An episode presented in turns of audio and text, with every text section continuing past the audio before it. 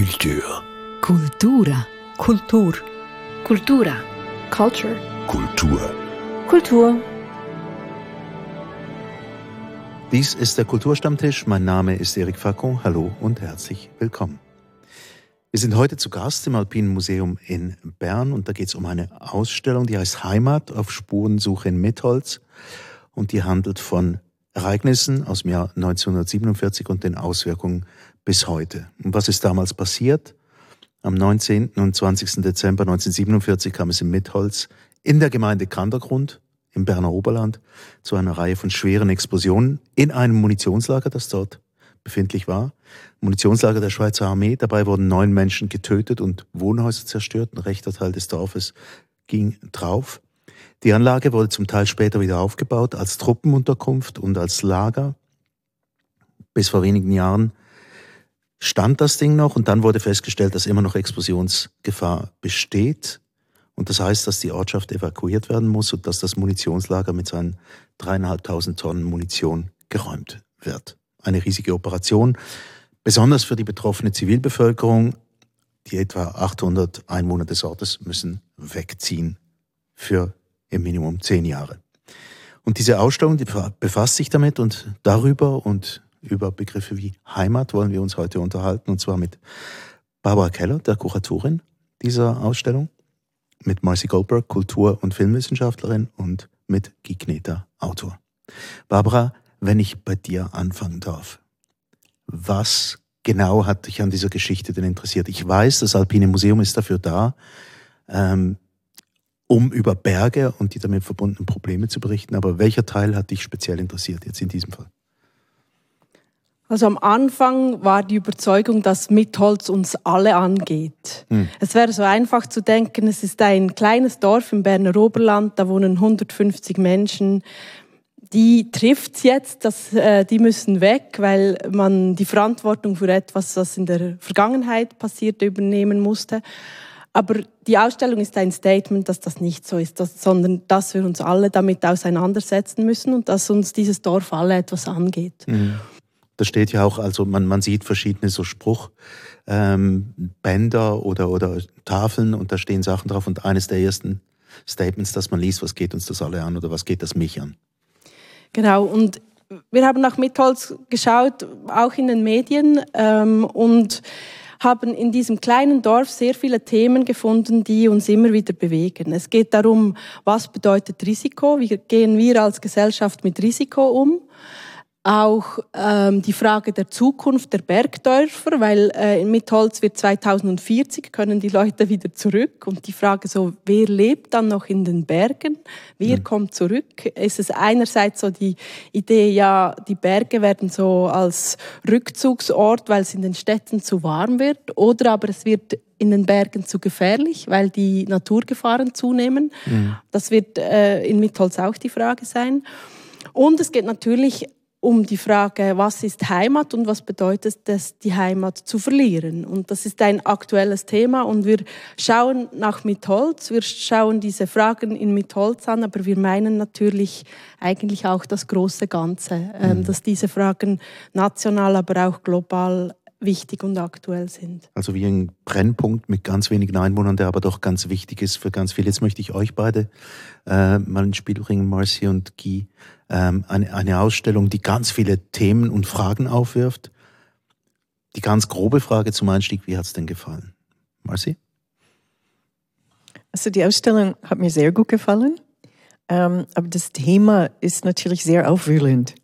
Und jetzt bin ich ein bisschen so hin und her gerissen zwischen ähm, eben Freude an der Ausstellung und an den verschiedenen Entdeckungen und dann auch noch irgendwie Wut, Trauer, Verzweiflung, Verwirrung, ähm, Empörung äh, einfach wegen, wegen dem Thema mit Holz. Äh, aber wie das jetzt für die Ausstellung gelöst wurde, auch so szenografisch und wie die verschiedenen Dokumente und Gegenstände ausgestellt werden, ähm, das hat mich sehr entzückt. Ich bin auch so als äh, Geschichtsnerd, mhm. ähm, gefällt es mir immer, ähm, eben die, die äh, Zeitdokumente zu sehen, die Fotos, die alten Briefe, die Gegenstände und so weiter. Also es ist auch sehr, sehr berührend. Mhm. Ja. Was sehr menschlich ist auch. Mhm. Ich hatte mir, bevor ich in die Ausstellung kam, den Film angeschaut. Ähm, auf PlaySwiss, auf der Plattform gibt es ja den von, Mitholz von Theo Stich. Und der Film hatte mich sehr aufgewühlt. Ich finde den Film sehr gut, weil er eigentlich ganz nahe dran ist. Also, dass diese Gemeindeversammlung ähm, direkt mitgefilmt werden konnte. Das ist, das ist sehr beeindruckend. Und ich habe mich dann gefragt, was kann eine Ausstellung noch machen überhaupt? Also da ist ja eigentlich alles da. Und bin dann in die, Ausstellung gekommen und einerseits war dann der Vernissage und einerseits war es einfach nochmal sehr beeindruckend, die Leute, die auch im Film porträtiert sind, live zu sehen. Die haben auch zu einem großen Teil eben an der Ausstellung mitgewirkt. Also dieser partizipative Prozess, der wurde an der Vernissage sehr deutlich. Und das ist sehr beeindruckend. Also natürlich eben, wie kann man sich so etwas überhaupt nähern? Ähm, ich kann mir auch vorstellen, dass man da eben, je nachdem, wenn man da falsch vorgeht, auf sehr viel Skepsis stößt. Das ist ein, ein Thema, was ja medial doch recht präsent war. Und, aber wenn man dann so nahe hingeht und so, kann ich mir vorstellen, dass es erstmal auf Widerstand oder auf Ablehnung stößt. Und das ist, glaube ich, auf eine gute Art gelungen, also die Leute da mitzunehmen, dass sie sich äußern können und dass sie auch ihr Mitholz eben darstellen können, eben ihr Mitholz, dass sie verlieren und das wahrscheinlich eben nachher nicht mehr so besteht.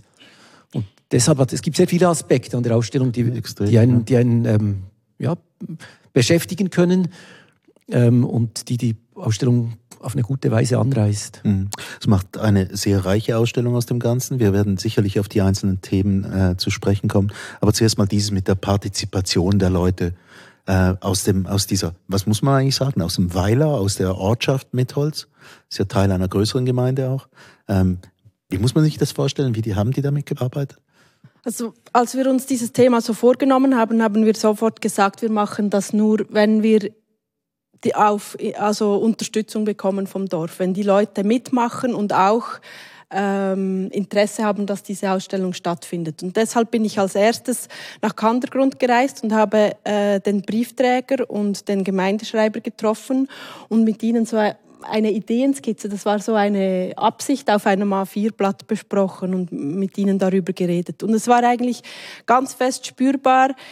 Ähm, einerseits haben sie ganz stark dass die Angst, vergessen zu gehen. Sie sind in der Peripherie, sie werden mit Entscheidungen konfrontiert, ähm, wo sie überhaupt keine Einwirkungsmöglichkeit haben und sie haben Angst, dass man sie nicht hört, ihre Wünsche, Hoffnungen und Fragen irgendwie gar nicht ernst genommen werden. Und das andere ist, dass sie immer wieder von den Medien so überrollt werden, wenn das VBS gerade wieder etwas entschieden hat, dass dann die Kameras und die Mikrofone anreisen und dann immer und sonst wieder nicht. Nein, sonst nicht. Und dass dann immer wieder auch dieselben äh, 15 Leute einfach äh, Antwort geben müssen. Und das ist eigentlich eine ständige Überforderung zwischen zu viel und zu wenig Aufmerksamkeit. Und ich habe bei diesem Gespräch auch eigentlich sofort gemerkt, Sie sind offen, Sie sprechen darüber und Sie finden es eine gute Idee, aber es ist auch ganz viel so Skepsis, wie machen sie das, wie kommen wir vor, was wollen die von uns. Ähm, und eigentlich bin ich dann eineinhalb Jahre dieses, dieser Balanceakt zwischen zu viel und zu wenig Aufmerksamkeit, ähm, das war immer da, das war immer spürbar. Also ein, eineinhalb Jahre lang Vertrauen aufbauen quasi. Ja. Und am Schluss haben alle mitgemacht? Was haben denn die angeliefert, diese Leute? Also Oral History, Filmausschnitte, Gegenstände aus ihren Häusern? Die Gemeinde hat mitgeholfen, eine Projektgruppe zusammenzustellen und das sind sieben, waren sieben Leute aus mit Holz. Und die mhm. haben während eineinhalb Jahren mitgearbeitet, um zu einer Konzeption zu kommen. Also wirklich, wir hatten noch keine Idee, wie die Ausstellung aussehen wird. Und das war für uns ganz neu, so zu arbeiten. Ich bin sehr gewohnt, äh, kollaborativ und partizipativ zu arbeiten, aber immer mit einem klaren Ziel und mit einem klaren Konzept und eigentlich gemeinsam zu einem Konzept zu kommen, das war ganz neu. Also Mitholz steht ja auch als, als quasi als, als Metapher für ganz vieles anderes. Und ich kann mir vorstellen, dass am Anfang bei dieser Arbeit vielleicht nicht ganz klar war, und für wie viele Sachen Mitholz eine Metapher sein könnte. Ja, aber gleichzeitig war es auch beruhigend. Einige Leute hat das äh, motiviert mitzumachen, weil sie verstanden haben, es geht nicht nur um uns, es geht um das große Ganze. Und das mhm. war eigentlich wie einfacher mitzumachen, ähm, als wenn es sie so ins Schaufenster gestellt wurden. Und ich glaube, das äh, spürt man auch in der Ausstellung. Das war ganz eine frühe Entscheidung. Wir stellen die Leute nicht aus, sondern wir machen mit ihnen die Ausstellung. Und es hat auch damit zu tun, dass kurz vorher dieser Film ausgestrahlt wurde, ähm, dass gerade bis wenige Wochen vorher äh, waren die Kameras da und es war so eine, ein Überdruss auch von dieser Nähe dieser Kamera im Dorf und so. Und sie haben gesagt, müsst nicht mehr mit einer Kamera kommen, das hatten wir. Und äh, auch weil die Ausstellung jetzt eineinhalb Jahre läuft, war es eine Entscheidung, wir stellen nicht die Menschen aus, sondern wir machen mit ihnen dieses Projekt. Ja, das ist vielleicht ein wichtiger Unterschied zwischen dem Film und der Ausstellung. Also ich fand den Film auch toll, den äh, Dokumentarfilm von Theo Stich aus äh, 2021. Aber in dem Fall ist es wirklich die äh, historische Recherche und Dokumentation sehr eng äh, um den Fall äh, mit Holz. Und die Ausstellung ähm, stellt diese Fragen in einem viel breiteren und größeren Zusammenhang. Das ist auch die große Stärke, dass schon beim Reingehen äh, sind Transparente da mit Fragen, ähm, ja, wie würde es dir gehen, wenn du dein Zuhause verlieren würdest? Ähm, wer übernimmt Verantwortung? Solche Fragen. Und eben die große Resonanz dieses Falls, ähm, du hast gesagt Metapher für, für, für, für viel anderes. Äh, es hat auch Dimensionen, die sehr auch äh, in den Schlagzeilen stehen, gerade jetzt im Moment. Also einfach Themen wie ähm, gewaltvolle Katastrophen, äh, Krieg und Vertreibung und Flucht und ähm, das Versagen des militärischen Denkens, äh, mangelndes Vertrauen in Regierungen und ihren Entscheidungen, wie Regierungen ähm, die Bevölkerung hinters Licht führt. All diese Themen sind äh, eigentlich präsent und die Ausstellung baut auch Platz ein um, äh, damit die BesucherInnen auch ähm, diese Querbezüge auch für sich ähm, erschließen können. Das ist auch eine, eine große Stärke. Also wir merken sehr schnell, dass es nicht nur äh, um, um diesen einen Ort und um diesen einen Fall geht, mhm. sondern um viel größere und sehr relevante Themen. Guy, was schien denn dir besonders wichtig? Also wenn wir, wenn wir jetzt mal diese verschiedenen Themen auffächern wollen, ähm, da gibt es ja ganz verschiedene Aspekte, die reinspielen. Ähm, es gibt ja diesen, was machen wir, wenn der Klimawandel, wenn alle plötzlich in den Alpen wohnen wollen, weil unten, unten zu viel Wasser ähm, uns immer heißer wird, ähm, bis hin zu, ich gucke jetzt gerade hier so eine dieses äh, dieser Transparente an. Wie nimmst du Abschied? Das ist, wir sind am Ende dieser Ausstellung. Wie nimmst du Abschied? Da gibt es ja ganz viele Fragen. Welche schien dir die wichtigste oder die dich angesprochen hat? Also schon, schon erstmal, glaube ich, die Situation des Dorfes oder die, die, die also die konkrete Situation auch der Leute, das hat mich, glaube ich, das ist in der Ausstellung sehr spürbar, einfach, dass da eine, ähm, ja, es ist irgendwie so eine, eine es, ja, es ist, es ist eine, eine, sicher eine Ausstellung, einfach die, die durch die Partizipation emotional ist. Das hat viele Punkte, die ein, ähm, also wir sind jetzt hier im Hodlersaal. Hier ist normalerweise eine Gesangsinstallation, wo die Leute eigentlich einen, ein Abschiedslied singen, was komponiert wurde für die Ausstellung. Und das ist sehr ergreifend und man kann natürlich auch sagen, das ist dann ein bisschen, ja, es ist auch ein bisschen rührig oder so, also man ist, man ist betroffen. Und da ist auch die Frage, wie geht's weiter oder was ist, also was, was macht das jetzt mit mir? Warum soll ich das jetzt hören oder so? Warum soll ich jetzt da betroffen sein? Und das, da, da ist man, glaube ich, so ein bisschen hin und her gerissen, also in der Ausstellung, dass man das einerseits sich auch eben ansprechen lässt, dass man, dass man betroffen ist und andererseits Jetzt mir persönlich, ich bekomme eine riesige Wut einfach auf diese, eigentlich auf diese Armee einmal mehr, auf diese, auf diesen Redwi-Gedanken. Ja, vor allem die Armee, also das finde ich irgendwie, ist das halt schon, und das ist, da, da war ich dann auch eigentlich in, der Ausstellung auch ein bisschen enttäuscht dann wieder, also wie, wie wenig wütend diese Leute auf die Armee sind. Also dass man ja doch in der Schweiz immer diese Armee noch gut heißt, dass man findet, die ist nötig und gleichzeitig zeigt eigentlich Mitholz genau, was diese Armee macht, nämlich sie ist gegen die eigene Bevölkerung. Und das war sie seit je. Also die, diese Armee kam ja nie zum Einsatz, außer gegen die eigene Bevölkerung. Und das zeigt sich in Mitholz so grandios, dass man diese Waffen, die wurden gelagert, um gegen die eigene oder im eigenen Land ein, eingesetzt zu werden. Die werden so oder so explodiert im Land selber. Dafür waren sie gedacht. Und das ist, ähm, also da ist man so, ja, so, so ein bisschen dazwischen, dass einerseits die Versöhnlichkeit der Leute, die, die Angst, also das, das Betroffen, ich bin auch mit betroffen und gleichzeitig, dass man dann auch nicht so weit geht und sagt, nein, einfach diese Armee muss abgeschafft werden oder diese Armee hat wirklich nur in diesem Land nur Schäden produziert, seit es sie gibt. Nein, und, und sie ist auch nicht ehrlich gewesen. Also das haben verschiedene Menschen auch ähm, berichtet, dass äh, damals hieß es, das seien Lebensmittelreserven die gelagert werden, Macaroni zum Beispiel. Und äh, eigentlich war es Dynamit also, und ähnliches, Sprengstoffe. Also das ist schon wirklich verheerend. Nicht nur, dass sie es gemacht haben, sondern dass sie ähm, die Menschen im Dorf nicht informiert haben, dass sie es so machen. Und die Menschen haben dann Jahr, jahrzehntelang mit dieser Gefahr gelebt, äh, ohne, ohne es zu wissen. Ja, wer sitzt denn gerne auf dem Pulverfass? Ja, ähm, mir gehen verschiedene Dinge durch den Kopf. Es ist natürlich so, dass äh, weil die Waffen, die Munition nicht eingesetzt wurde im Zweiten Weltkrieg, mussten sie gelagert werden und ähm, dann kam es kurz nach der Einlagerung kam es zu dieser Explosion. Und ähm, ich finde eigentlich, das Skandalöse ist, dass man damals nicht richtig geräumt hat. Also dass man eigentlich etwas begonnen hat, ähm, so getan hat, als wäre es umgesetzt worden, aber man hat eigentlich schon gewusst, dass noch die Hälfte des gesamten Materials da noch verstreut liegt. Und ich glaube, es hat viel zu tun mit dieser Zeit. Man wollte äh, möglichst schnell wieder zu einer Normalität zurück. Die Leute, die da gewohnt haben, die, die Armee sowieso. Man hat dann einen Schlussbericht verfasst, der ist bereits eineinhalb Jahre nachher veröffentlicht worden. Man hat da gesagt, es gibt keinen Schuldigen und wir können nicht restlos klären, weshalb das passiert ist. Und dann ähm, hat man einfach weitergemacht. Und ähm, diese Anlage ist bis 2018, also bis man dieses Risiko dann äh, wieder neu evaluiert hat und kommuniziert hat, war die unter Geheimhaltung. Und diese Geheimhaltung, die hat gemacht, dass dieses Vergessen und Verdrängen so einfach äh, vonstatten gegangen ist, von allen Involvierten. Also die, die Leute, das war noch interessant, das war sehr ambivalent. Einige haben mir eben, ähnlich wie du gesagt hast, gesagt, ja, sie dachten, da sei ein... Da sei ein Macaroni-Essen drin. Das hat damit zu tun, dass danach in den 50er Jahren war das eine Kriegsmateriallager. Mhm. Und da waren vielleicht auch irgendwelche Kriegsmaterial, andere Dinge als Munition auch noch da drin.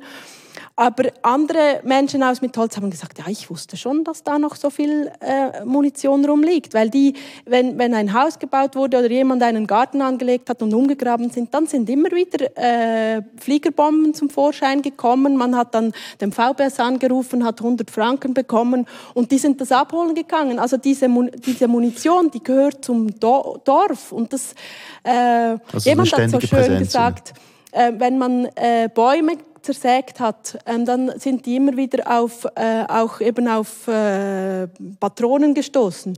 Und von außen hat man den Bäumen diese Patronen nicht angesehen. Und er hat gesagt, das war wie, auch die Bäume wollten vertuschen, dass da noch was ist. Also ich glaube, es war so ein bisschen beides. Einerseits eine Normalität, die Munition gehört zu diesem Ort. Und auf der anderen Seite hat man das einfach zuerst verdrängt und danach vergessen, dass man das verdrängt hat und das war dann eigentlich die gefährliche Situation. Aber das ist auch sehr typisch für die Mentalität dieser Zeit, oder? Die, also Mitte vom 20. Hm. Jahrhundert. Ein Teil der Munition ist dann im Thunersee gesenkt worden. Und das war auch das Umweltverständnis dieser Zeit. Und ähm, eben diese ganze Situation ist auch stellvertretend für äh, auch die große Umweltproblematik und die Umweltkatastrophe, dass es zwei, drei Generationen gab, die ähm, sich nicht gekümmert haben, wie es in der Zukunft weitergeht. Oder sie hatten das Gefühl, wir können das alles irgendwo begraben, wie auch die atomaren äh, also oder Restmüll deponieren. Also die, einfach diese Vorstellung, dass äh, irgendwie out of sight, out of mind, wir sehen es nicht, wir schmecken es nicht und ähm, es stört uns nicht. Oder wenn, dann höchstens in zwei, drei Generationen kümmert uns nicht mehr. Und ähm, eben, das ist auch noch ein Grund, dass die, die Ausstellung auch ähm, Zorn äh, erweckt, weil mhm. wir sind wirklich mittendrin in dieser, in dieser Haltung. Äh, das nicht Verantwortung übernehmen und ähm, also das geht bis hin zu den älteren Leuten heute, die nicht wegziehen aus dem Dorf, was eine Chance bieten würde, dass das Dorf ähm, saniert wird für die kommenden Generationen. Ähm, es werden Leute auch vor allem im Dokumentarfilm gefilmt, die ähm, äh, zu Wort kommen und sagen, also wir haben ohnehin nur fünf bis zehn Jahre zum Leben, wir haben keine Lust umzuziehen. Und das heißt, diese Opfer zu bringen, ähm, damit ihre Kinder, Großkinder äh, das Dorf auch brauchen können, sie sind nicht bereit. Mhm. Und ja, das ist, also möchte nicht alle 80-Jährigen in einen Topf werfen, aber das ist wirklich diese Boomer-Haltung, die mitverantwortlich ist für die große Klimakrise, die wir im Moment auch äh, anschauen. Ich glaube, ein, ein wichtiger Punkt ist eben der vom Zeitpunkt, den du aufgeworfen hast, nämlich Mitte der, des, des letzten Jahrhunderts auch, dass man über ähm, gewisse Dinge nicht nachdenkt, über die man heute doch schon ähm, auch muss, nachdenken muss. Und andererseits auch diese Militärgeschichte, die, die ich so ärgert, Guy. Ähm, das ja, Militär hatte doch ein ganz anderes Standing damals. Das, denen hat man einfach blind vertraut, oder? Ja, aber ich meine, es zeigt ja eigentlich die ganze, die ganze Idee, wie die Schweiz auf diesen Zweiten Weltkrieg reagiert hat. Das mhm. zeigt sich ja hier deutlich. Also man hat irgendwie 40 oder 41 begonnen, Berg, den Berg auszuhöhlen und da Waffen zu lagern. Und dann war der Krieg vorbei und dann waren das da und dann ist es explodiert. Also es zeigt so irgendwie diesen Irrwitz auch, auch von der, eben, der hat dann einfach sehr lange noch angedauert hat. Und das ist ja bis, bis heute diese Vorstellung, man könne mit dieser Armee, bis hin, sie wollten ja Covid bekämpfen mit der Armee. Also das ist, es ist immer noch irgendwie diese Vorstellung, eine Armee kann alle diese Gefahren von uns abwe abwehren. Und eigentlich zeigt ja alles im Moment, dass das genau nicht stattfindet. Also dass eben gegen Terrorismus wirkt keine Armee. Und gleichzeitig haben, wollten sie eigentlich eine Art Terrorsystem aufbauen und die Bevölkerung opfern. Also das sind so diese, einfach diese unglaublichen Irrwitzigkeiten, die mit dieser Armee und diesem, dieser Selbstverständnis der Schweiz, dieser, dieses, diese seltsame Form von, von, was wir alles abwehren können, äh, zusammenhängt. Ähm, ja, dann das, das Weitere ist natürlich eben auch, wie die, die, die Bevölkerung einfach ja, ähm, belogen wurde, wie man sie, also bis, bis heute, wie man hin und her mit ihm gegangen ist, auch dieses Versenken eben im Thunersee, das sind ja mhm. unglaubliche Sachen, ja, die man sich einfach geleistet hat und, und auch mit der Verantwortung, wo man auch heute denkt, eigentlich, ich meine, es gibt, es gibt Leute, die haben in der Schweiz irgendwas geerbt. Die haben von dieser Generation etwas geerbt. Und da, ist, da könnte man auch mal umgekehrt sagen und sagen, wir haben aber auch das andere geerbt. Und wer, wer kommt eigentlich dafür auf? Also warum kann man diese Leute nicht auch mal behaften? Warum kann man nicht auch mal sagen, euer Großvater hat das entschieden, der war mitverantwortlich, dass das getan wurde und das ist das müsste man jetzt irgendeiner Form auch entgelten oder so. Also das, das, ist, das sind so komische, das findet ja nie statt. Das ist immer dann oder eben bis heute, wo man auch sagt, also ich glaube, das wurde von der SP gefordert oder von einigen Leuten von der SP, dass man gesagt hat, eigentlich müsste das Sanieren von Mitholz auf Kosten des Armeebudgets gehen. Aber natürlich findet das nicht statt, sondern die Armee hat weiterhin ihre sechs oder sechs Milliarden im Jahr und die zweieinhalb Milliarden werden von sonst wo genommen und das kommt wieder die Bevölkerung auf. Und das ist ja wirklich auch an vielen Stellen so. Ganz, ganz viele Orte eben, die, ob das Mülldeponien sind oder ob es, ja, alle diese, diese Dinge, am Schluss, am Schluss zahlt eine nächste oder übernächste Generation zahlt unglaubliche Kosten dafür, dass eine, ähm, ja, eine, eine, äh, eine bestimmte Bevölkerung in einer bestimmten Zeit reich geworden ist. Mhm. Und wenn man dann weitergeht eben auf die Alpen, wäre ja heute das große Thema, dass eigentlich die ganze Artenvielfalt in den Bergen eben noch ist und dass diese Artenvielfalt massiv bedroht ist durch die Art, wie wir eben mit den Alpen umgehen. Aber vielleicht geht es beim einen um, um, um materielle Werte, oder? Also im, im Fall von, und das, was kommende Generationen dann zahlen, hat sehr viel mit immateriellen Werten zu tun und mit dem Leben natürlich auch. Also dort, wo es mir die nicht mehr vorhandenen Haare wirklich ein bisschen zu, zu, zu Berg gestellt hat, war diese Geschichte, dass man die Munition einfach im Thunersee versorgt als nächstes. Weiß man denn, was mit der ist? Habt ihr das? Ja, also das war dort. so am Anfang, äh, zu Beginn der Räumung äh, 1948 hat man große Löcher in Mitholz gemacht und hat die Munition da also explodieren lassen, entschärft. Und das hat aber, war für die Leute äh, sehr äh, schwierig, weil das eigentlich äh, dauernd zur zur Erinnerung sie wieder äh, an diesen Punkt der Explosionsnacht gebracht hat. Das hat sie retraumatisiert. Das war sehr schwierig. Dann hat man damit aufgehört und hat nachher das, die, das Material, das man transportieren konnte, eben in Kisten geladen und im Thunersee versenkt. Und in welcher Hoffnung, dass das da verrostet, oder? Dass es aus den Augen und aus dem Sinn ist. Und äh, man hat, das VBS hat äh, noch vor 2018, also vor dieser neuen Risikoberechnung, äh, die stattgefunden hat, haben sie dieses, diese Munitionsfrage in den Seen angeschaut. Und ähm, weil es nicht nur im Thunersee Munition hat, sondern auch äh, in verschiedenen Schweizer Seen sehr viel Munition da verborgen liegt und sind äh, zur Erkenntnis gekommen, dass es eigentlich gefährlicher ist, das rauszunehmen, da jetzt irgendwie Bewegung reinzubringen und natürlich einfach unglaublich teuer. Also das ist noch viel schwieriger da ranzukommen als jetzt in der Situation in Mitholz. Das ist äh, äh, zu teuer und zu gefährlich, das äh, zu bergen. Hm. Also ich teile Gis Kritik der Armee zu 100 Prozent.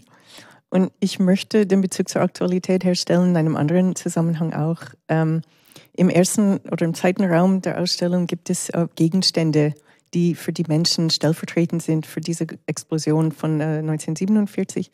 Und unter diesen Gegenständen ist ein Hausschlüssel, so altmodisch. Und ähm, ich bin wirklich sehr über das gestolpert, weil ich dieses Bild in anderen Zusammenhängen kenne ähm, es ist einerseits so, dass ähm, palästinensische Menschen, die geflüchtet sind, seit 1948 ihre Hausschlüssel behalten, mit der Hoffnung, dass sie irgendwann auch ihr Zuhause wieder bewohnen dürfen. Und gleichzeitig in der jüdischen Welt ist es auch sehr breit äh, verbreitet, dass Leute, die auf, der, also auf die Flucht gehen mussten, das ist in der jüdischen Geschichte immer wieder vorgekommen, dass diese Menschen auch ihr Hausschlüssel behalten. Das heißt, interessanterweise gibt es in diesen beiden Kulturen die gleiche Symbolik für Flucht und, und Heimatverlust. Und ähm, wenn ich das in der Ausstellung begegne, denke ich auch an die Aktualität gerade im Moment, also nicht nur ähm, das, was in Gaza passiert, sondern Ukraine-Krieg und verschiedene andere Zusammenhänge. Und dann hat es mich interessiert, ob die Leute in Mitholz in der Lage sind, aus ihrer eigenen Situation auch weiter zu, ähm, wie sagt man das, so extrapolieren. Mhm. Und ich habe geguckt, wir haben in der Schweiz ja gerade gewählt. Und ich wollte wissen, wie hat diese ähm, Gemeinde gewählt? Und ich habe sie gefunden auf der Liste der Top 10 SVP-Hochburge in der Schweiz. Sie haben zu über 70 Prozent für die SVP gewählt. Das heißt ganz klar eine restriktive und unmenschliche Migrationspolitik. Und das finde ich in diesem Zusammenhang einfach sehr interessant. Und ähm, bei allem Mitgefühl, das ich habe für die Leute dort und ihre eigenen Probleme, finde ich es auch irgendwie auf eine Art verheerend, dass sie so wenig Empathie offenbar zeigen für andere Menschen, die die gleichen Themen erleben, äh, in hundert äh, bis tausendfacher äh, Ausmaß. Da kommt, und, ja dieses, ähm, da kommt ja dieses Zitat vor, irgendwo in einem von den Filmen oder so, ich weiß jetzt nicht mehr wo ganz genau, äh, wo jemand sagt aus Mitholz, wir sind Flüchtlinge im eigenen Land. Ich glaube schon, es ist natürlich auch, es ist ein großer Unterschied. Also ich, hab, ich, ich bin oft im Kiental und habe da im Postauto eine junge Frau getroffen und die, oder die hat mit, also die hat nicht mit mir gesprochen, sondern mit jemand und die anderen und die kamen, die sind aus Mitholz eben nach Scharnachtal gezogen. Und wenn man das anschaut oder wenn man diese Landschaft, dann denkt man ja auch, das ist nicht weit weg. Also die können die gleiche Sprache sprechen. Wenn jetzt jemand den Hof verliert, ist das wahrscheinlich wirklich gravierend, weil einen Hof findet man nicht so schnell. Ähm, das ist bei einem Haus oder so, wenn man mit einer Familie wohnt und vielleicht, was weiß ich, in Thun arbeitet oder so, ist das sicher ein bisschen was anderes. Dann ist das ist auch der Verlust vielleicht nicht, nicht so groß. Also ich möchte es nicht das Leid andere... verschiedener Menschen gegeneinander ausspielen, weil das ist immer falsch. Aber es ist mehr die Frage, ob äh, das eigene Leiden dazu führt, mehr Empathie zu haben für andere Menschen, die vielleicht nicht nur genauso gelitten haben, sondern sogar noch mehr. Und das scheint in diesem Fall nicht vorhanden zu sein. Und das hat mich ein bisschen, ähm, wie soll ich sagen, das hat mich auch äh, beeinflusst. Ich habe diese Statistik nachgeschaut äh, auf dem Weg hierher. Das heißt, ich habe es im Kopf gehabt, ähm, als ich durch die Ausstellung gegangen bin. Und darum haben mich diese Aussagen von wegen, unser Hof ist so schön und gehört unserer Familie seit dem 18. Jahrhundert und jetzt müssen wir zwei Dörfer weiterziehen. Ähm, eben, ich habe einerseits, ich, ich, ich, hab, ähm, ich verstehe, wie, wie schlimm das ist aber es hat mich einfach verblüfft, dass dieses Erlebnis die Menschen nicht dazu gebracht hat, auch mehr Mitgefühl zu haben für andere Flüchtlinge, ähm, die auch noch mehr auf Hilfe aus der Schweiz angewiesen sind. Mhm. Und wir wissen auch, das ist ein großes Thema, ähm, dass Menschen, die auf der Flucht sind und in die Schweiz kommen, sie werden oft in diese Berggemeinden verfrachtet und die stoßen dort auf extremen Widerstand ähm, von der hiesigen Bevölkerung. Und ähm, ja, ich finde es einfach, für mich ist das ähm, auch etwas Problematisches, was ich einfach feststelle in diesem Zusammenhang. Also Barbara schüttelt leise mit dem Kopf. Wer weiß, was du für Erfahrungen gemacht hast in der gleichen Richtung? Ja, ich kann natürlich nicht kommentieren oder erklären, wie die Leute in Kandergrund abstimmen. Das geht nicht. Aber ich habe sehr wohl erlebt, dass die sehr viel Mitgefühl haben. Ähm, das während den Ausstellungsvorbereitungen ist der Krieg ausgebrochen. Wir haben viel darüber geredet. Sie haben auch viel das kontextualisiert. Sie waren sich also der Ukraine-Krieg. Ja, genau, ja. der Ukraine-Krieg. Ähm, äh, sie haben das äh, sehr auch reflektiert und in Verbindung gesetzt und auch gesagt, ja, wir sind so gesehen sehr privilegiert. Sie bekommen Geld für ihr Haus, können sich etwas Neues aufbauen, sind, müssen nicht von einem Tag auf den anderen ihr Haus verlassen. Das sind sehr empathische Menschen, die sich da sehr ähm, gut einfühlen konnten und auch eine Verbundenheit mit diesen Menschen, die auch ihr Zuhause verlassen müssen, äh, gespürt haben. Ja, weshalb sie da dann trotzdem SVP wählen, glaube ich, ist eine andere Frage. Ich habe diese Zahl natürlich auch angeschaut. Ich möchte etwas zur Empathie sagen. Ich, mhm. ich glaube, für mich war eine der Motivationen, diese Ausstellung zu machen, ist diese Empathie zu trainieren. Und zwar jetzt nicht für die Leute in Mitholz, sondern für uns als Gesellschaft. Und ich sehe das auch als Möglichkeit und als Aufgabe von Kulturprojekten.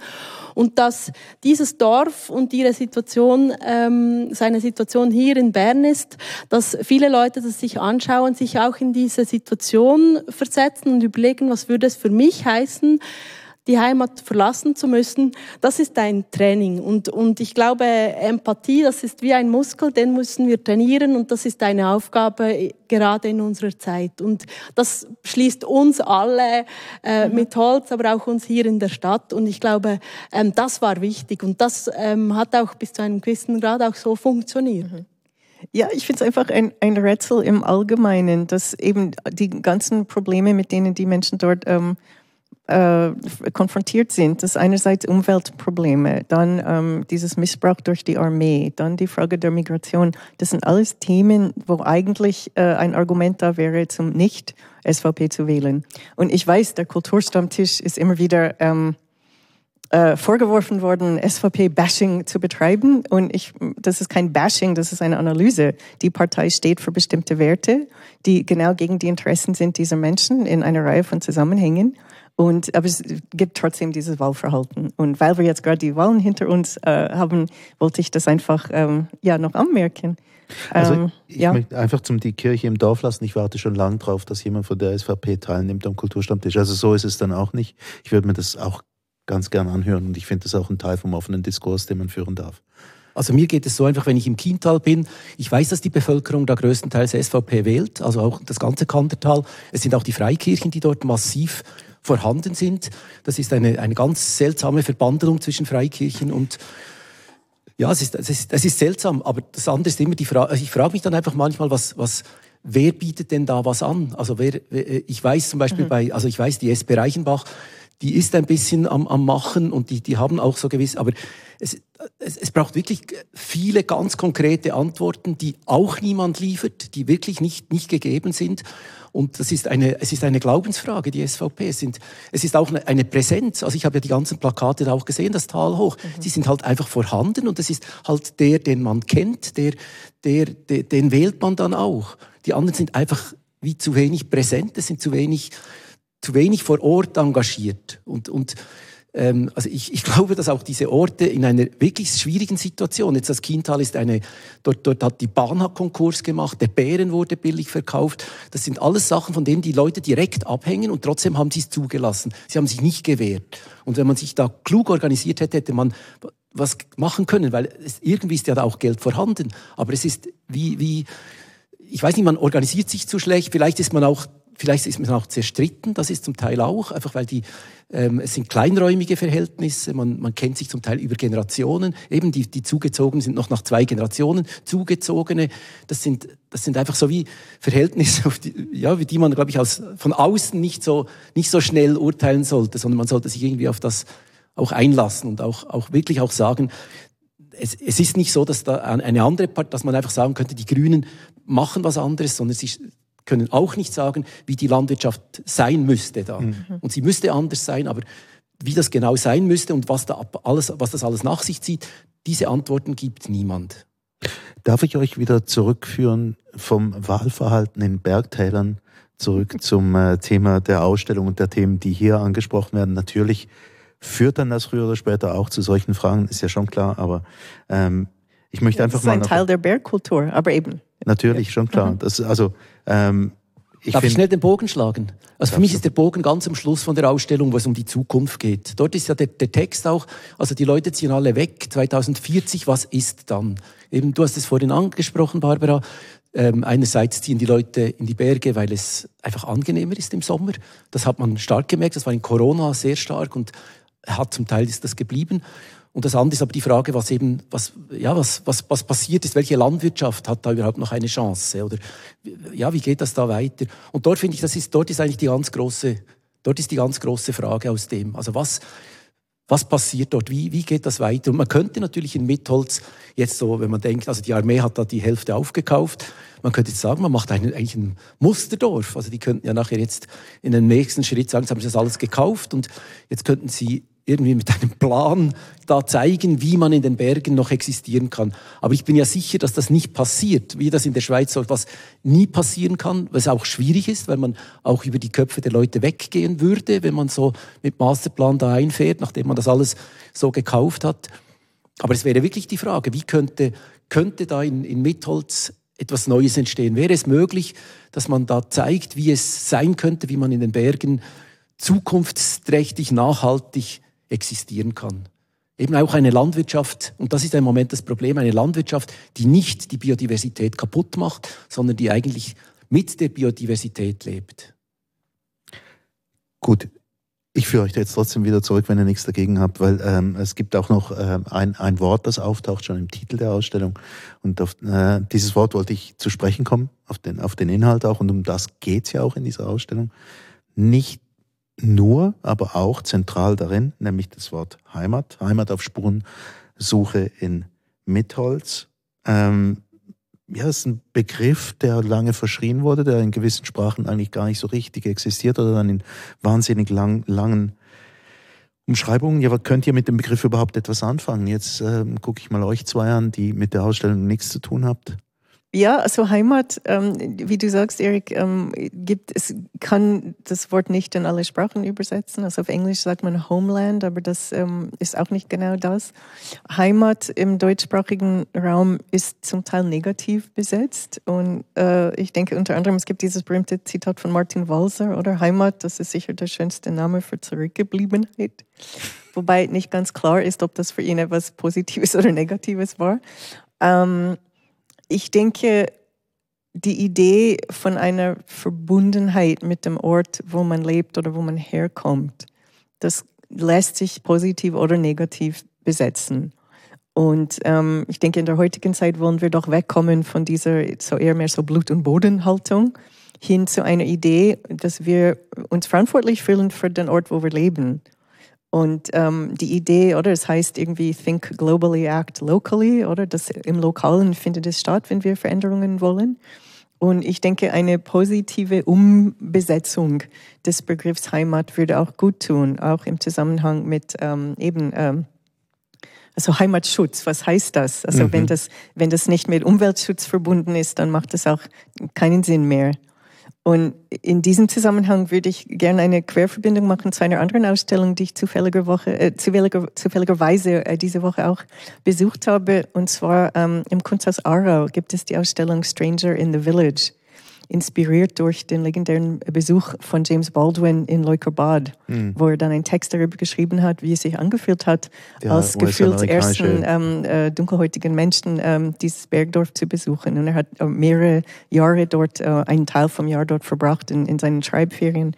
Und ähm, in der Ausstellung geht es darum, es geht um eine Vision von einer, ähm, von mehr Diversität und von mehr ähm, auch ähm, einfach so bessere Menschenrechte, weniger Vorurteile, weniger Rassismus in der Gesellschaft. Und ähm, für mich, wenn ich an Heimat denke, möchte ich wegkommen ähm, von diesen alten, negativ besetzten, ähm, rechtskonservativen, patriotisch-militärischen äh, Begriffen hin zu einer Idee, dass alle sich wohlfühlen sollten dort, wo sie leben und agieren. Also das sind einfach meine Gedanken, die äh, mit dem Thema zusammenhängen und ähm, ja, ich denke, die, die Ausstellung hier bietet auch Raum für solche Reflexionen, auch wenn es nicht als solches äh, deklariert wird. Die, der Begriff Heimat. Ja, in der Ausstellung ist, ist der Begriff, taucht ja vor allem auf als verlorene Heimat oder als etwas, was gefährdet ist. Also, glaube ich, dadurch, dadurch steht er so prominent. Eben, ähm, ähm gleichzeitig ist es natürlich auch eine, also gerade diese Berglandschaft ist ja zum Teil auch eine Wunschheimat. Also es ist auch eine Art, wie man sich definiert. Ich finde, es ist ein Begriff, über den man immer wieder reden muss oder eben auch die, immer wieder die Frage, gibt es nicht Heimaten? Also es ist eigentlich keine, also eigentlich äh, die Mehrzahl davon. Vor ein paar Jahren haben Beat Jans, Matthias Zender und ich zusammen ein Buch herausgegeben über Schweiz als Heimat. Es ging eigentlich um den Begriff quasi links zu besetzen. Das war eine Idee von Beat Jans. Das wurde damals in der SPS wurde sehr angegriffen und es war, es war eben das, irgendwie haben sich Linke daran gestoßen, dass man also in diesem belasteten Begriff ja, also diesen belasteten Begriff ja. nimmt und eigentlich sich damit auseinandersetzt. Wir haben es, glaube ich, gut versucht. Es waren sehr viele, eben sehr viele Aspekte, die da aufgetaucht sind. Ähm, bei Beat Jans zum Beispiel damals auch diesen Genossenschaftsgedanke, der die Schweiz eben sehr auszeichnet, der an vielen Orten vorhanden ist. Ähm, ja, eben bei Martin Dien war es damals, der einen Text geschrieben hat, da ging es um die Mehrzahl eben oder die, die, Mehr, die, die Mehrzahl des, des Begriffs oder eben diese verschiedenen Orte, wo man auch herkommt heute. Es gab so viele, viele Aspekte und ähm, ja, ich, ich finde es, ich finde es einen, einen, guten Begriff, über den man reden muss. Einfach, er ist nicht, er ist nicht ein abschließender und er darf nicht eben nicht, also bei aller Emotionalität darf sicher nicht etwas sein, was also wo, wo jemand einfach sagen kann, ich weiß, was es ist oder das ist es oder mir gehört, das, das ist, glaube ich, noch dieses mir gehört es, weil ich damit verbunden bin, gehört es mir. Das, das glaube ich, ist die Gefahr davon. Mhm. Aber letztlich ähm, gegen die Emotion und dass, dass ich irgendwo herkomme und dass ich Erfahrungen habe mit einem Ort und dass ich über den Ort auch vieles vielleicht weiß, weil ich es, weil ich den Ort seit Kind kenne. Dagegen gibt es erstmal nichts zu sagen, finde ich. Also, es gibt Kannst mir jetzt nicht verkneifen zu sagen, weil wenn du SP-Politik erwähnst, ich denke, wenn die linken Parteien nicht wegrennen würden von diesen Begriffen und sie ablehnen, sondern sie positiv umbesetzen, dann hätten sie vielleicht mehr Wahlerfolg in diesen Gemeinden, von denen wir vorher geredet haben. Aber das ist vielleicht ähm, eine Schnapsidee von mir. Aber es war ja vielleicht gerade der Versuch, der unternommen wurde von euch dreien, äh, genau dies zu machen, nämlich diesen Begriff um, umzudeuten. Jetzt eines, ähm, was du gesagt hast, Guy, äh, ich möchte das aufnehmen, es geht da um die, die Geschichte mit dem Verlust. Ähm, es gibt dieses Buch von Renate Zeucher, das wir mal schon im Kulturstammtisch diskutiert hatten. Das äh, trägt den Titel Was ist eigentlich Heimat? Und da gibt es einen so einen zentralen Satz, der relativ schnell auftaucht. Und der heißt, ähm, Heimat geht nicht ohne Verlust dann fängt man an, darüber nachzudenken, was Heimat ist. Ist das der Grund, warum die Heimat überhaupt im Titel gelandet ist? Da geht es in die Richtung? Mm, also die Leute in Mitholz würden das sich sicher mehrheitlich unterschreiben. Viele haben mir erzählt, eigentlich wird mir erst jetzt so richtig bewusst, was ich hier habe, wenn ich, das, wenn ich weiß, dass ich weggehen muss. Ähm, und Jetzt in den Gesprächen mit den Mitholzerinnen und Mitholzer äh, war, war Heimat so ein Zugehörigkeitsgefühl. Und bei ganz vielen von ihnen ist eigentlich das Haus ähm, ein ganz zentrales Element, das sich mit dem Ort verbindet. Also über das Haus sind sie mit dem Ort verwurzelt. Und da ähm, sind auch die Diskussionen so, äh, ab und zu haben sie mir auch so gespiegelt und gesagt, ja, weißt du, das kannst du gar nicht verstehen. Ähm, sie haben diese Häuser von Generation zu Generation, wurden die weitergegeben, sie haben die geerbt. Ähm, sie haben sehr viel Zeit und Geld und ähm, Liebe in diese Häuser investiert. Und eigentlich ist es auch so für sie, äh, Grund und Boden oder Haus und Boden verkauft man nicht. Und ich habe in den letzten äh, zehn Jahren zweimal gezügelt. Ich wohne in der Stadt und da äh, ja, haben Sie zu Recht gesagt, das ist eine andere Art, ähm, auf Heimat zu schauen.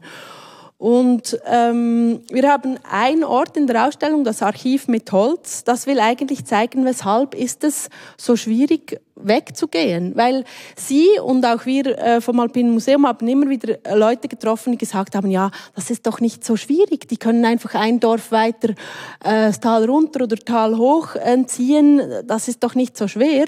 Und wir wollten zeigen, was sie mit diesem Ort verbindet und weshalb es so wahnsinnig schwer ist, da wegzugehen. Und das sind Erinnerungen, das sind Erlebnisse, das sind Düfte, das sind ähm, äh, Farben, und äh, das war so wie ein Sammeln, was bedeutet für die Menschen, die äh, mitgearbeitet haben an der Ausstellung, was bedeutet Heimat. Mhm. So dass eben diese Empathie trainiert wird, dass möglichst nachher niemand mehr sagt, ja, das ist doch nicht so eine große Sache, zieht doch einfach ein Dorf weiter hoch.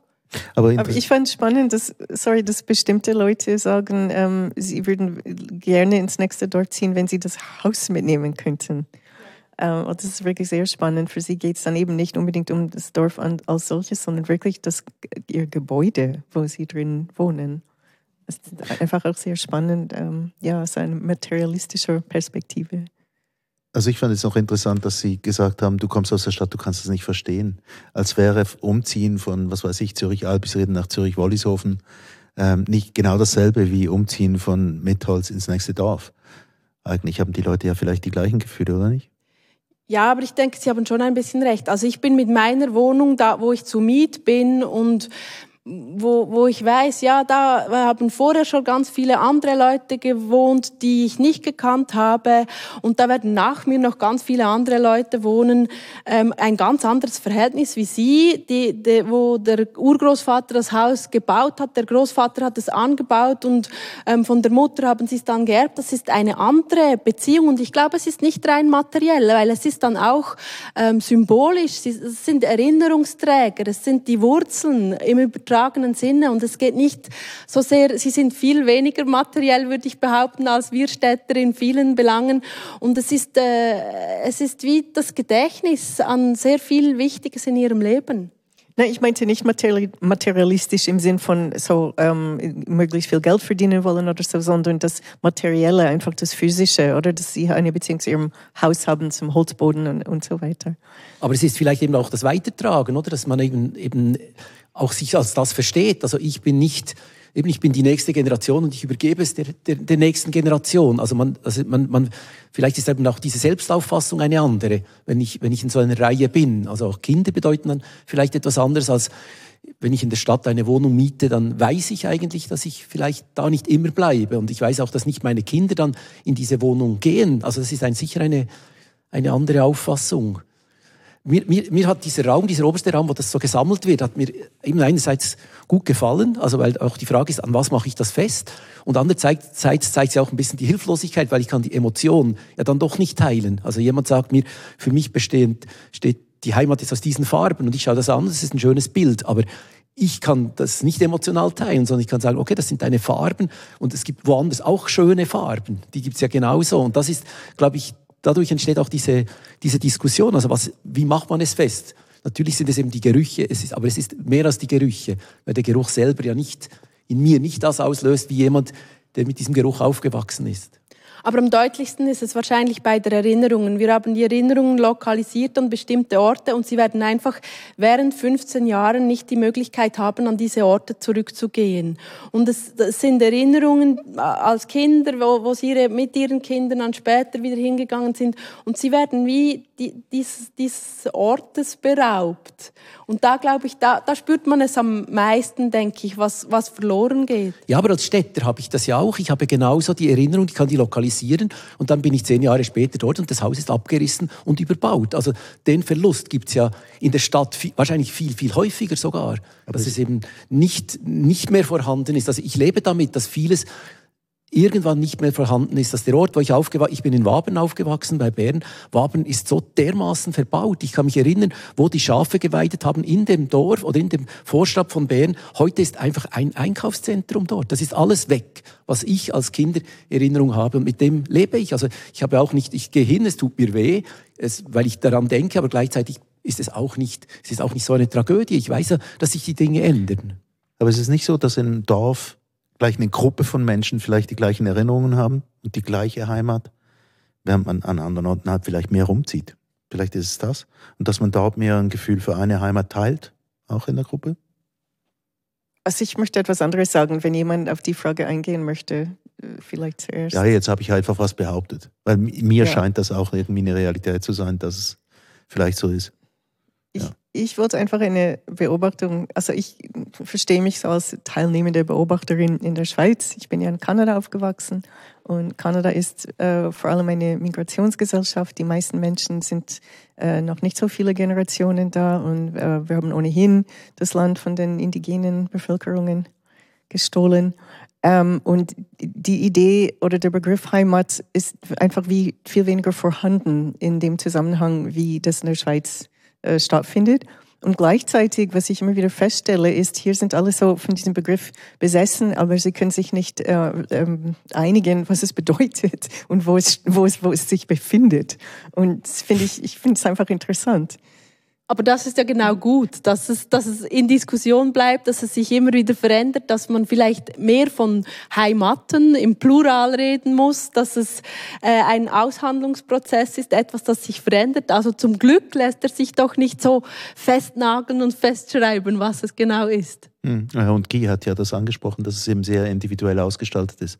Äh, ja, und es eben in der Schweiz auch nicht auf eine Kultur zurückzuführen ist. Also gerade wenn es, wenn es eben besetzt wird dann mit Musik oder so, wo man klar sagen kann, diese Musik ist aber nicht alt. Das ist nicht so. Das ist nicht, und das ist genauso.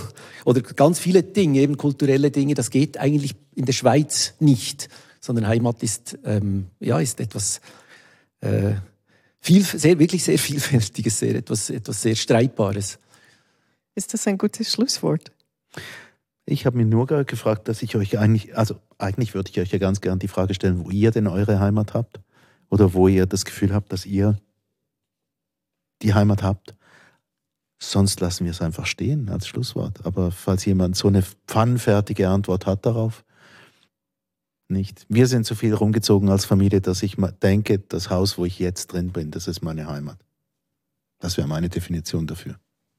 Also für mich sind die Heimaten schon die Orte, wo ich länger gelebt habe und wo ich zurückkomme und merke, es ist nicht mehr so es ist noch so. Also wo ich, wo ich irgendwie eine Emotionalität habe. Und also ganz, ganz einfach, ich würde mich schon auch als, als Deutschschweizer Heimat bezeichnen, weil ich mittlerweile auch in mehreren Deutschschweizer Städten gelebt habe und ähm, auch über Jahre eine, eine Emotionalität bekomme. Äh, jetzt seit 20 Jahren in Basel also, und, und vorher in Bern aufgewachsen, das ist genauso hm. ähm, belastet oder einfach anders belastet. Man hat andere, oder auch zu Sprache, natürlich ist Sprache auch eine, immer ein, ein Thema, aber, aber auch das ist, ähm, es ist nicht einfach eine Sprache, sondern es sind halt eben auch, du bist mehrsprachig aufgewachsen sowieso. Also es gibt mehrere Heimaten. Das gefällt mir quasi als, als Schlusswort. Und wenn ihr nur noch nicken wollt hier auf, dann soll das gelten. Also ich kann mein Lieblingszitat mit euch teilen. Ähm, und das Zitat hat eine interessante Überlieferung, weil ähm, es stammt von Hugo von St. Victor, ist dann von Erich Auerbach zitiert worden, ein deutscher Jude in der Migration. Ähm, und äh, von Auerbach ist es äh, zu Edward Said weitergegangen, ein palästinensischer Intellektueller, der in den USA gelebt hat. Und äh, Saids Überlieferung ist dann von Gayatri Chakravorty Spivak äh, in ihrem Buch zitiert worden. Das ist eine indische Kulturwissenschaftlerin, die ein bisschen eine Weltbürgerin ist. Und das Zitat heißt, von zartem Gemüt ist, wer seine Heimat süß findet. Stark dagegen jener, der jeder Boden Heimat ist. Doch nur der ist vollkommen, dem die ganze Welt ein fremdes Land ist das beste Schlusswort von allen Schlusswörtern, die wir heute gefunden haben, äh, für die Diskussion im Alpinen Museum in Bern. Anlass war die Ausstellung Heimat auf Spurensuche in Mitholz. Herzlichen Dank für die Teilnahme im Gespräch, Barbara Keller, Marcy Goldberg und Guy Kneter. Mein Name ist Eric Facon und äh, wenn Sie Fragen oder Anmerkungen haben, geht das Ganze an info.kulturstammtisch.ch.